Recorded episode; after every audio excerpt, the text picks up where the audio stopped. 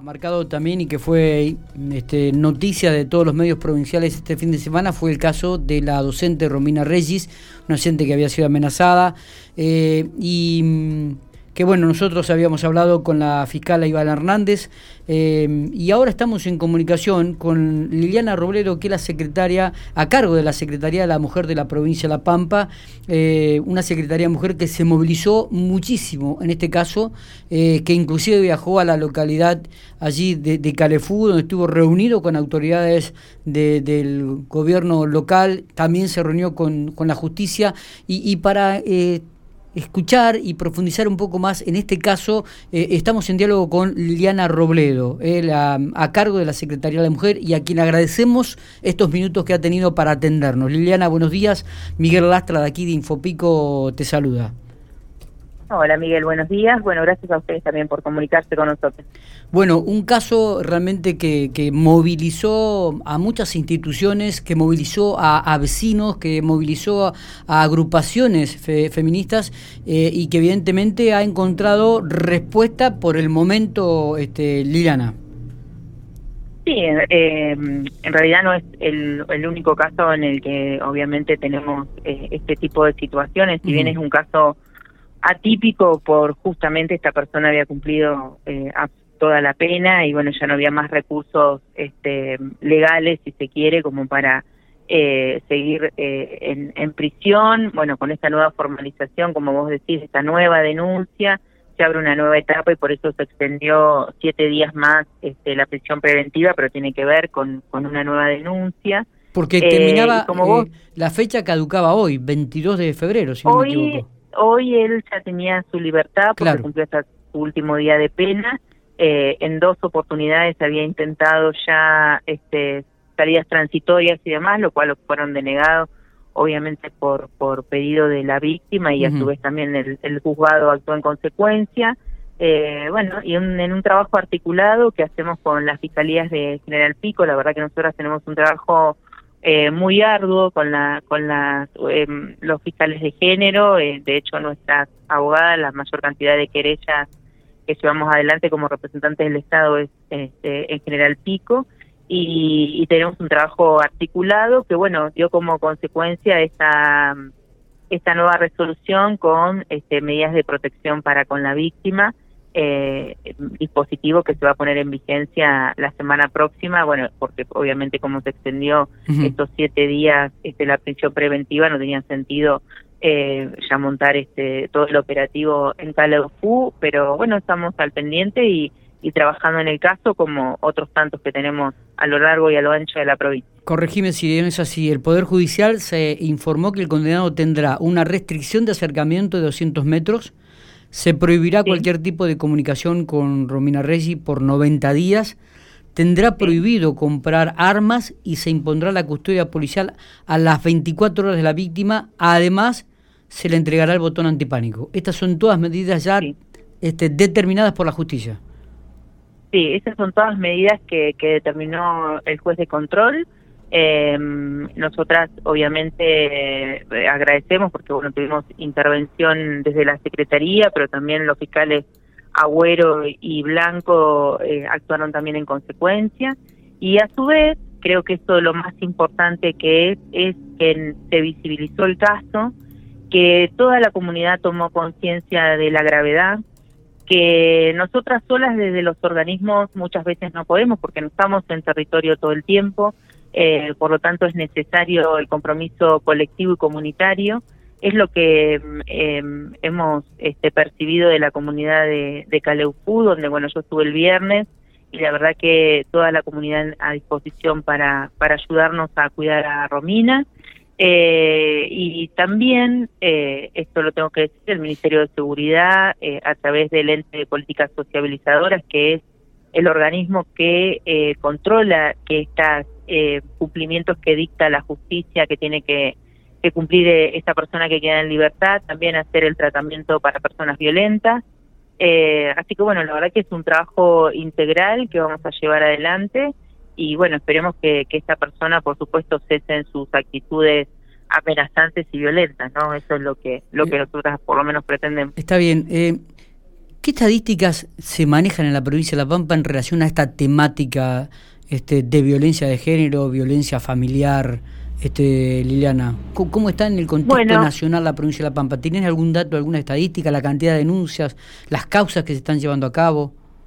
Nosotras tenemos, eh, bueno, todos los años, en el mes de marzo, presentamos el Observatorio de Género, que inclusive está publicado, es información pública, está en la página de la Secretaría de la Mujer. Eh, nosotros el año pasado descendieron las denuncias con respecto al año 2018 este año 2020, por el primer impacto que tenemos también, han, este, mm, eh, siguen bajando la cantidad de, denuncias. ¿Qué, qué, números se, puede saberlo cuantitativamente? Sí, mira, en el transcurso del 2018, por ejemplo, teníamos 1.393 este, causas, legajos. En el 2019 bajaron a 1.016 y este año nosotras entendemos que es producto de la pandemia, que eh, las víctimas muchas veces este, no encontraban el momento de poder salir a, hacer la denuncia y demás, eh, también han seguido bajando, no tengo el número preciso porque están terminando de cargar los datos que, envió la justicia, eh, así que mm, en la semana próxima ya seguramente tendremos el informe final para darlo a conocer a la comunidad, pero bueno, entendemos que en este año en particular ha sido eh, justamente por eh, esta, mm, este tema de estar encerradas en, sus casas con, con sus victimarios y bueno, las denuncias más la situación, ¿no? agravaba aún más la situación y si bien todos los organismos que trabajamos la temática estuvimos trabajando a puertas abiertas todo el tiempo, nosotras de la Secretaría, por ejemplo, tuvimos muchísimas más intervenciones en traslados y, y esas cuestiones, pero que no terminaron en una denuncia formal eh, por lo tanto las contamos desde las intervenciones, pero no desde los legajos iniciados en el Poder Judicial. Eh, así que bueno, estamos haciendo los últimos análisis para presentarlo a la comunidad en general en todo lo que se refiere a la temática. Claro. Em, digo, y también es, es, una temática que cada vez se está visibilizando este, día a día, ¿no, Liliana? Ya este, las víctimas también comienzan a, pronunciarse, a tener voz, a denunciar, este, y me parece que esto es el mensaje que, que se debería transmitir en forma permanente en relación a este tema. Sí, yo creo que es, es, el mensaje, lamentablemente siempre las víctimas son nuevamente las que que tienen que exponer sus situaciones porque no logramos que eh, la comunidad en general todavía empatice y empiece a replantearse eh, cómo, somos, eh, digamos, como personas, ¿no? Em, los índices de violencia que tenemos, eh, inclusive en algunos casos, son muy, digamos, como muy incesantes y, la verdad que eso marca que todavía nos falta el proceso de construcción. Si bien se hace mucho, se visibiliza mucho, pero siempre la carga recae sobre la víctima, que se tiene que revictimizar, que tiene que contar su historia nuevamente.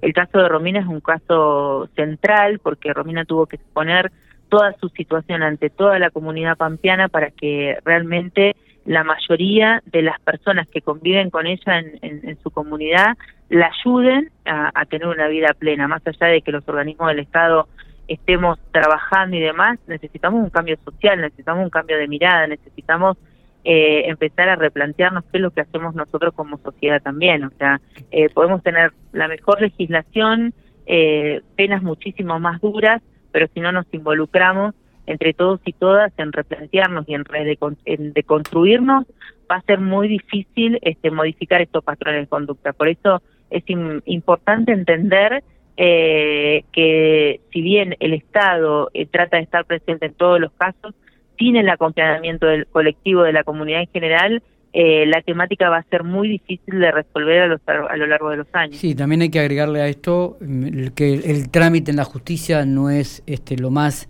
este, rápido posible, ¿no? Tiene mucho, se lleva mucho tiempo la investigación, este, comenzar a corroborar las denuncias, que evidentemente también dilata y esto muchas veces agudiza la situación de las víctimas. Sí, yo creo que en realidad en todos los organismos muchas veces tenemos fallas con respecto a las intervenciones. Entonces es necesario también replantearnos y por eso eh, es importantísima la aplicación de la ley Micaela, porque nosotras cuando dictamos la capacitación justamente hablamos de estos temas, ¿no? De eh, desburocratizar lo máximo posible eh, los expedientes que llevamos estos organismos adelante, porque son personas, personas con vulneración de derechos, no es lo mismo un expediente de obras públicas que un expediente de una víctima de violencia de género. Por lo tanto, necesitamos desburocratizarlo al máximo y necesitamos que tanto los funcionarios como las funcionarias como los empleados de la administración pública provincial en los tres poderes eh, tengan la empatía eh, de resolver y si no tienen la empatía de resolver mínimamente de derivar al lugar correcto para que esa mujer o esa persona con vulneración de derechos eh, tenga, digamos, una intervención rápida y efectiva. porque te vuelvo a insistir, herramientas hay mucho, pero muchas, pero muchas veces este, el trabajo desarticulado, el que dejo el expediente y después lo vino mañana, o bueno, sí, después me ocupo, qué sé yo, eso va este, generando, digamos, que la burocracia eh, nos impida ser eh, eh, efectivizar los derechos que ya tenemos aquí. Totalmente. Y bueno, en el caso de Romina Reggi había pasado algo similar también. Una denuncia en enero comenzó a revisarse recién hace una semana por toda la movilización que se había generado, ¿no? Este... Sí, un error del sistema, por lo que tenemos entendido que no que no había llegado a, a la fiscalía. Bueno, por suerte este se, eso se pudo resolver y bueno ya está tramitando la causa nuevamente pero vuelvo a insistir o sea creo que mm, es, necesario que todos y todas nos nos involucremos de lleno en la temática y es la manera eh, de poder modificar estos patrones de, conducta. ¿Cómo, ¿Cómo ha tomado la Secretaría de la Mujer la decisión del gobernador y también de la Fuerza de, Seguridad de la provincia de La Pampa de retirar las armas a aquellos efectivos policiales que tengan alguna denuncia de violencia de género o violencia familiar?